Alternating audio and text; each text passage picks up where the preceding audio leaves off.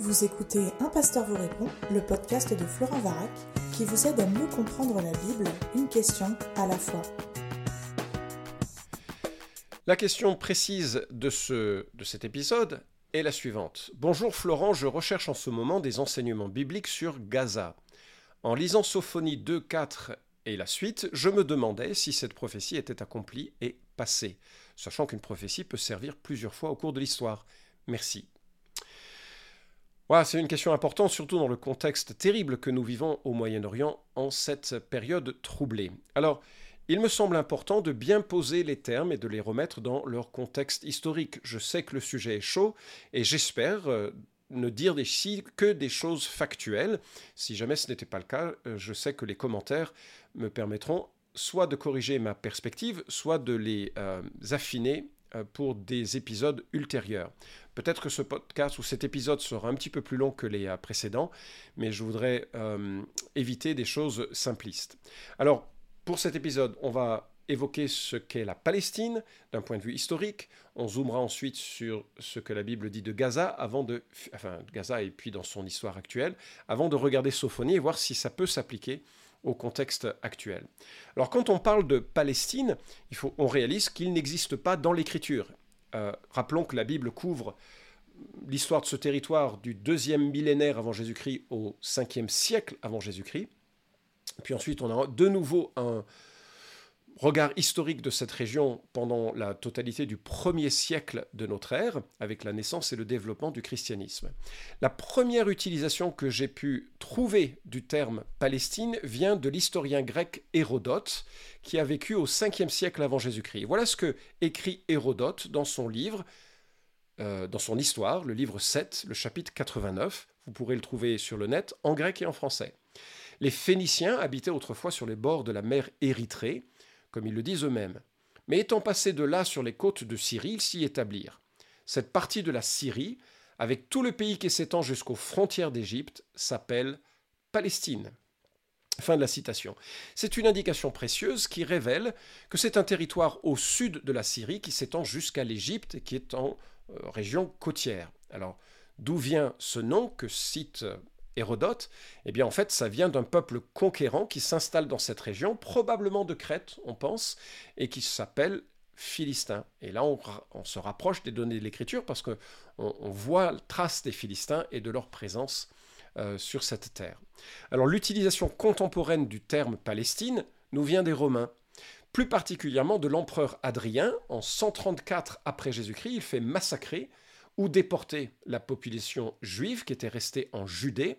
Vous vous souvenez qu'à partir de 70, Israël tombe sous la conquête romaine. Euh, Jérusalem est détruite, c'est un sac complet de, la ville. Les populations vont entrer dans une euh, diaspora, quelques personnes vont rester euh, sur place. Mais Adrien veut effacer tout ça quelques années plus tard, donc en 134, il fait massacrer ou euh, déporter la population juive, et il va renommer cette contrée la Syria Palestina, en réutilisant le nom des occupants précédents de ce territoire, les Philistins, qui s'étaient établis dans cette région que l'on nomme aujourd'hui euh, Gaza. Et on est proche là de la description d'Hérodote. Alors, qui va régner sur cette terre pendant les siècles qui nous précèdent. Alors, du temps du Nouveau Testament, on sait que ce sont les Romains qui règnent sur ce territoire. Après les Romains, ce seront les Byzantins, dès le IVe siècle.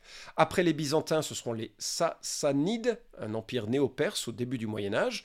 Après les Sassanides, ce seront les Omeyyades, on est là au Moyen Âge, milieu du Moyen Âge. Après, ce sera l'empire Ayyubide, la dynastie musulmane kurde. Après, ce seront les Mamelouks d'Égypte et leur État islamique, on est là au XIIIe, XIVe siècle. Ensuite, ce sera l'empire ottoman qui va couvrir cette région du XIIIe au XXe siècle. Longue occupation de cette région sera le fruit de l'Empire ottoman. Et ensuite, cela nous mène au mandat britannique et on se rapproche de l'histoire contemporaine. Sur le site de Hérodote. Euh, Hérodote.net, il y a un article sur la Palestine qui se conclut ainsi, et je ne fais que citer le site de Hérodote. La Palestine n'a jamais constitué un État ou une nation. Ses habitants arabes ne diffèrent en rien de leurs euh, voisins, et l'on peut dire d'un arabe de Palestine qu'il est moins dépaysé à Damas ou Amman qu'un breton à Marseille ou Strasbourg. Tout a changé en 1948 quand l'ONU a tenté de partager la Palestine entre les Arabes et les colons juifs. Ces derniers ont créé l'État d'Israël, cependant que les Arabes palestiniens ont choisi soit de cohabiter avec les Juifs au sein de leur État, faute de mieux, soit de s'enfuir, soit de résister dans les territoires échappant à la tutelle d'Israël, dans les montagnes de Cisjordanie, Judée-Samarie, et dans la bande de Gaza sur le littoral méditerranéen. Fin de citation. Pour le dire autrement, la Palestine est un territoire avec des habitants qui ont été conquis par des dizaines de nations dans son histoire. La notion de peuple palestinien vient plus tard et correspond à l'association des populations de Gaza et de Cisjordanie, ce qu'ils ont, ont d'ailleurs parfaitement le droit de faire. Coalition d'habitants sur ces euh, États. Alors d'où vient la Palestine actuelle? En 1917, on appelait Palestine cette région du globe, et lorsque son administration est tombée entre les mains des Britanniques à la fin de la Première Guerre mondiale, la Société des Nations, euh, qui était le prédécesseur des Nations Unies, a accordé à la France et à l'Angleterre le soin de préparer les pays de cette région à l'indépendance. En gros, la France va s'occuper de la Syrie et du Liban et d'une partie de la Jordanie, et l'Angleterre va gérer l'Irak, le reste de la Jordanie et le territoire d'Israël. Lors de la Seconde Guerre mondiale, le grand moufti de Jérusalem se lie avec Hitler, ce qui ne facilitera pas la cause des pays arabes. Et en 1947, l'Angleterre rend à l'ONU son mandat sur la question d'Israël. En 1947, l'ONU décide d'une répartition des populations en deux territoires, l'un juif, l'autre arabe. Euh, et juste pour vous donner une idée de qui était présent à cette, euh, au moment de cette euh, partition, je cite Wikipédia, qui montre la population qui était présente au moment du mandat britannique, au début du mandat britannique, et la population qui était présente au moment de 1947, de la décision de la création de deux États, parce que c'est ça qu'avait décidé l'ONU, la création de deux États. Je cite donc, au niveau démographique, la population de la Palestine passe de 525 000 musulmans, 60 000 juifs, 70 000 chrétiens en 1914 à 1 181 000 musulmans, 630 000 juifs, 143 000 chrétiens en 1947, peu avant la fin du mandat. Vous aviez donc un territoire avec des Palestiniens arabes et des Palestiniens juifs. C'est comme ça qu'ils étaient appelés. La répartition de 1947, encore une fois une décision de l'ONU, a été acceptée par les Juifs qui ont fondé l'État d'Israël, mais refusée par les nations arabes. Ces nations, l'Égypte, la Jordanie, l'Arabie saoudite, l'Irak, la Syrie et le Liban, se liguent, c'est la Ligue arabe, pour tuer dans l'œuf la nation qui vient de naître. L'attaque a lieu en 1948. Pour Israël, ce sera la guerre d'indépendance, dont Israël sortira victorieux. Après la guerre, l'Égypte annexe Gaza et la Jordanie annexe la Cisjordanie. Ces deux annexations empêchent dès lors la réalisation d'un État palestinien comme le voulait l'ONU. En 1964, la Ligue arabe, qui compte 13 pays, crée l'OLP, Organisation de libération de la Palestine. C'est la première fois que l'on parle du peuple palestinien. Ce qui est intéressant, c'est que aucune déclaration de la Ligue ne remet en cause l'autorité de l'Égypte sur Gaza, ni l'autorité de la Jordanie sur la Cisjordanie. D'ailleurs, ça se voit de façon très, ça s'illustre de façon euh, euh, claire. Yasser Arafat était égyptien, Mahmoud Abbas est jordanien. Voilà leur passeport. C'est pas euh, pas une invention. C'est une réalité qui reflète la diversité et l'origine de ces populations. En 1967, une nouvelle guerre est initiée par la Ligue arabe et Israël se gagne le contrôle de la Cisjordanie et de la bande de Gaza. Alors je ne vais pas lister euh, les conflits et puis euh, ni euh, me risquer à, évoquer les, uns et les autres dans leur tort, leur, etc. Mais il faut bien réaliser que la proposition de création d'un État palestinien aux côtés d'un État juif, qui était au départ la volonté de l'ONU, a été remis sur la table à plusieurs reprises lors de propositions en 2000 et en 2008 qui ont toujours été rejetées euh, par les Palestiniens comme étant insuffisantes parce que bah, ils estimaient ne pas recevoir ce qu'ils voulaient recevoir. En 2005, Ariel Sharon décide de retirer les troupes israéliennes de Gaza pour laisser les Gazaouites s'organiser comme ils l'entendent. En 2006, et contrairement à une affirmation que j'ai tenue dans un épisode récent sur cette situation, donc je m'en excuse, une, une élection a lieu, le Hamas prend le pouvoir, Mais à partir de là, il n'y a plus d'élection depuis 17 ans. Le Hamas a une charte euh, avec euh, dans son projet la destruction de l'État d'Israël. Gaza est donc un tout petit territoire auto-administré qui dépend de livraisons extérieures pour survivre, mais dont les leaders entretiennent des rapports conflictuels avec son voisin parce que c'est ça leur raison d'être. Il y a... Dans ce contexte historique, donc, de la naissance de la question et du peuple palestinien ou du pays euh, voulu d'une Palestine, il y a la ville de Gaza. Et on se rapproche de la question que tu poses. Gaza est une ville très ancienne, mentionnée dans les lettres de El Amarna, on est là au XVe siècle avant Jésus-Christ. Elle est mentionnée deux douzaines de fois dans la Bible. La première fois, c'est en Genèse 10 avec la table des nations, et la ville sert de repère sud à la région des Cananéens.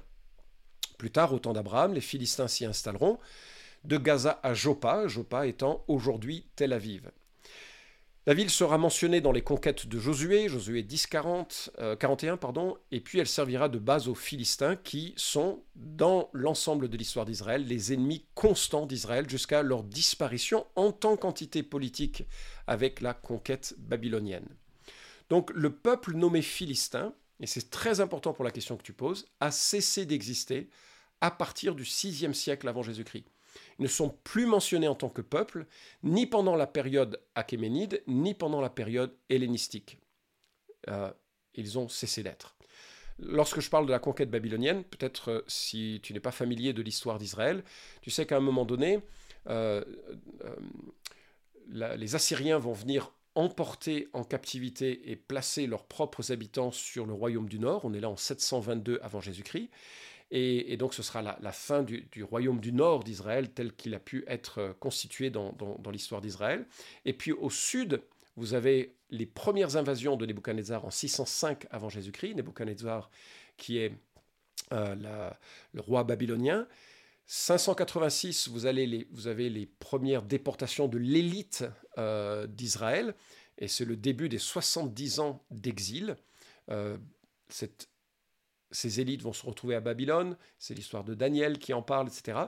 Et lorsque donc le roi Nebuchadnezzar vient déferler sur la Judée, il va aller jusqu'à la mer et il va détruire les Philistins. Euh, et donc la suite, c'est ce que j'ai évoqué, hein, c'est Adrien qui par haine des Juifs nomme la terre euh, qu'occupaient les Juifs de Judée, euh, Syria-Palestina, en référence aux Philistins antiques. Alors maintenant, est-ce qu'on retrouve ceci dans les prophéties bibliques? Tu t'interroges sur la portée de Sophonie 2.4. Voilà ce que dit le texte. Car Gaza sera abandonné, Ashkelon sera détruite en désolation, Ashdod sera chassé en plein midi, Ekron sera déraciné. Fin du verset 4. Comme tu le sais, si tu as suivi quelques épisodes de ce podcast, le contexte d'un texte est fondamental à sa compréhension. Or, j'imagine que Sophonie n'est pas le livre que nous connaissons par cœur, ni dans son contexte historique, ni dans son contenu. Alors, Sophonie, c'est qui? C'est un prophète qui a œuvré du temps du roi Josias. Josias, 7e siècle avant Jésus-Christ. Josias, d'ailleurs, était un roi formidable qui a mené des réformes exceptionnelles. Et Sophonie traite beaucoup du thème du jour de l'éternel, c'est-à-dire un jour de jugement des ennemis de Dieu et de restauration, de salut et de l'honneur de ceux qui célèbrent l'alliance avec Dieu. Beaucoup de nations sont nommées, mises en garde dans ce livre. Ces nations euh, s'opposent à Dieu et feront l'objet du jugement de Dieu. J'ai noté dans euh, les notes d'une euh, Bible le résumé suivant. Le livre se situe dans le contexte de nombreuses nations dont beaucoup se sont opposées à Dieu en s'opposant à son peuple, Israël. Les Philistins rivalisaient avec Israël pour le même territoire depuis l'époque de la conquête, tandis que Moab et Amnon parents éloignés des Israélites, s'étaient opposés au passage d'Israël sur leur territoire avant la conquête. Le nom de Cush fait référence peut-être à la 25e dynastie égyptienne, éthiopienne, voire Isaïe 18, tandis que l'Assyrie est la puissance étrangère qui contrôle Juda à l'époque de la prophétie. Il est surprenant de constater que la dernière des nations mises en garde est représentée par Jérusalem, la capitale d'une autre nation ennemie de Dieu, Juda. Le message du mécontentement de Dieu est ainsi placé en pleine face de ceux qui prétendent être son peuple. Fin de la citation. Qu'est-ce que, disent, ces notes d'introduction au livre de Sophonie? C'est que Dieu a un propos très dur à l'encontre des nations. y compris de la nation juive, de Judée, pour son infidélité. Le moins qu'on puisse dire, c'est qu'il n'y a pas de partialité chez Dieu. Même la nation de Juda est condamnée pour son immoralité sociale et spirituelle. Je vais maintenant lire le texte que tu cites en augmentant un petit peu le nombre de versets. Car Gaza sera abandonné, Ashkelon sera réduite en désolation, Ashdod sera chassé en plein midi, Ekron sera déraciné. Malheur aux habitants du bord de la mer, à la nation des Kérétiens, la parole de l'Éternel est contre vous, Canaan, pays des Philistins, je te détruirai, tu n'auras plus d'habitants. Le bord de la mer deviendra des pâturages, des packages pour les bergers et des parcs pour les troupeaux. Ce bord de la mer sera pour le reste de la maison de Juda. C'est là qu'ils feront paître leur bétail. Ils feront leur gîte du soir dans les maisons d'Ashkalon, car l'Éternel, leur Dieu, interviendra pour eux et il ramènera leurs captifs fin de la lecture du texte biblique. Alors cette prophétie sur la Philistie a été accomplie avec la conquête des Babyloniens quelques années plus tard. Lorsque Nebuchadnezzar vient envahir la Judée, comme je l'ai évoqué, il détruira aussi les Philistins. Ils n'existeront plus. Donc, de ma perspective, non, ce serait un anachronisme de considérer que Sophonie chapitre 2 s'applique à la situation actuelle. Alors je sais que ce qui se passe est une tragédie sans nom, et je continue de prier pour le peuple juif et pour le peuple palestinien. Et justement, voilà comment se termine Sophonie, et peut-être que c'est surtout là-dessus qu'il faudrait concentrer notre attention, nous qui sommes les enfants de Dieu. Au chapitre 3, verset 9, nous lisons Alors je rendrai purs les lèvres des peuples, pour qu'ils invoquent tous le nom de l'Éternel, en lui rendant un culte unanime. D'au-delà des fleuves de l'Éthiopie, mes adorateurs, mes dispersés m'apporteront l'offrande. En ce jour-là, tu n'auras plus honte de tous tes agissements, des crimes que tu as commis contre moi. Car alors j'écarterai du milieu de toi ceux qui s'exaltent avec orgueil, et tu cesseras d'être arrogante sur ma montagne sainte. Je fais une pause un instant. J'espère que tu as remarqué l'espoir qui est donné à toutes les nations. Alors cet espoir, il passe par le Messie, il passe par Jésus-Christ, il passe par celui qui est mort et ressuscité pour les péchés des hommes qui les conduisent à tant de haine et de violence. Et Dieu dit, je rendrai pures les lèvres des peuples. Dans le livre de l'Apocalypse, au chapitre 21 à 22, on a la description du paradis futur, deux chapitres seulement, mais il est question de toutes les nations de la terre qui viennent apporter leur gloire à Jérusalem, des rois de la terre. Il n'y aura plus de conflit, il n'y aura plus de violence, il n'y aura plus de douleur, il n'y aura plus de souffrance. Parce que non seulement Dieu aura pardonné, mais il aura renouvelé, il aura purifié les lèvres des peuples. Et c'est ça notre espérance. C'est le salut qui vient de Christ et que ce salut touche, que ce soit les Américains, les Français, les gens en Inde, les gens en Israël, les gens en Palestine. L'Évangile transforme les cœurs. Et bien sûr, il y a des promesses spécifiques au peuple d'Israël. Romains 9 à 11 dit qu'un jour l'ensemble de la nation, du peuple, va se tourner vers le Christ, va reconnaître en Jésus le Messie. Non seulement ça, mais la transformation radicale va engendrer un réveil mondial, un réveil missionnaire mondial. C'est ça qui se joue toujours lorsqu'il est question d'Israël. Ce n'est pas l'approbation de sa politique ou quoi que ce soit. Ce qui se joue, c'est le salut d'un peuple que Dieu a béni d'une responsabilité terrible d'apporter la loi et d'apporter le Messie. Et ce Messie, un jour, sera le trésor de son peuple et va engendrer une révolution internationale. Le texte continue, verset 12, Je laisserai au milieu de toi un peuple humble et faible qui se réfugiera dans le nom de l'Éternel. Le reste d'Israël ne commettra pas de fraude, ils ne diront pas de mensonge, il ne se trouvera pas dans leur bouche une langue rusée, quand ils auront leur pâture et leur gîte sans que personne les dérange. Pousse des cris de triomphe, fille de Sion. Lance des clameurs, Israël. Réjouis-toi, exulte de tout ton cœur, fille de Jérusalem. L'Éternel a écarté de toi les jugements, il a détourné ton ennemi. Le roi d'Israël, l'Éternel, est au milieu de toi. Tu n'as plus de malheur à craindre. En ce jour-là, on dira à Jérusalem Sois sans crainte, Sion, que tes mains ne s'affaiblissent pas. L'Éternel, ton Dieu, est au milieu de toi un héros qui sauve. Il fera de toi sa plus grande joie. Il gardera le silence dans son amour pour toi. Il aura pour toi une triomphante allégresse. Je recueillerai ceux qui sont dans la tristesse, loin des fêtes solennelles, ceux qui sont demeurés loin de toi, sur qui le déshonneur pesait comme un fardeau. Voici qu'en ce temps-là, j'agirai contre tous ceux qui t'affligent. Je sauverai celles qui boitent et je rassemblerai celles qui étaient chassées. Je ferai d'eux un sujet de louange et de renom sur toute la terre où ils sont dans la honte. En ce temps-là, je vous ferai revenir. Ce sera le temps où je vous rassemblerai. Car je ferai de vous un sujet de renom et de louange parmi tous les peuples de la terre, quand je ramènerai, vos captifs sous vos yeux, dit l'Éternel. Cette prophétie nous dit que les peuples seront purifiés. Euh, n'est-ce pas là le fruit du Messie d'Israël? Il vient accomplir des centaines de prophéties écrites à son sujet, dont celles qui sont liées à la souffrance expiatoire. Il est le bouc émissaire de Yom Kippour. Il est le serviteur souffrant d'Ésaïe 53, qui dit Certes, ce sont nos souffrances qu'il a portées, c'est de nos douleurs qu'il s'est chargé, et nous, nous l'avons considéré comme atteint d'une plaie, comme frappé par Dieu et humilié. Mais il était transpercé à cause de nos crimes, écrasé à cause de nos fautes. Le châtiment qui nous donne la paix est tombé sur lui, et c'est par ses meurtrissures que nous sommes guéris. Les Palestiniens, les Français, les Coréens, tous ont accès au pardon par la foi en Jésus, en Yeshua, qui a porté péché à la croix. Israël ne disparaîtra pas, Dieu a fait revenir son peuple et il conduira à lui ce peuple en son temps. Et au-delà de cette question tragique des événements qui ont lieu, j'espère que chacun de ceux qui écoutent ce podcast réalise que, avant de pointer du doigt quiconque, il s'agit de regarder à son propre cœur et à son propre péché.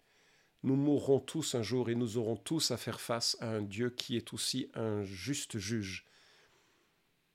Et l'invitation qu'il nous lance en son Messie, c'est de nous repentir de nos péchés, pas du péché des autres, de nous repentir de nos péchés, de placer notre confiance en celui qui est capable de nous renouveler par son pardon et par sa grâce. J'espère avoir répondu à ta question. Cet épisode vous a édifié? Alors merci de le liker ou de le partager pour que d'autres puissent en profiter. Pensez aussi à vous abonner à la chaîne d'un pasteur vous répond pour ne manquer aucun des prochains épisodes. Enfin, si vous avez une question à poser à Florent Varac, écrivez-lui directement sur contact@toutpoursagloire.com.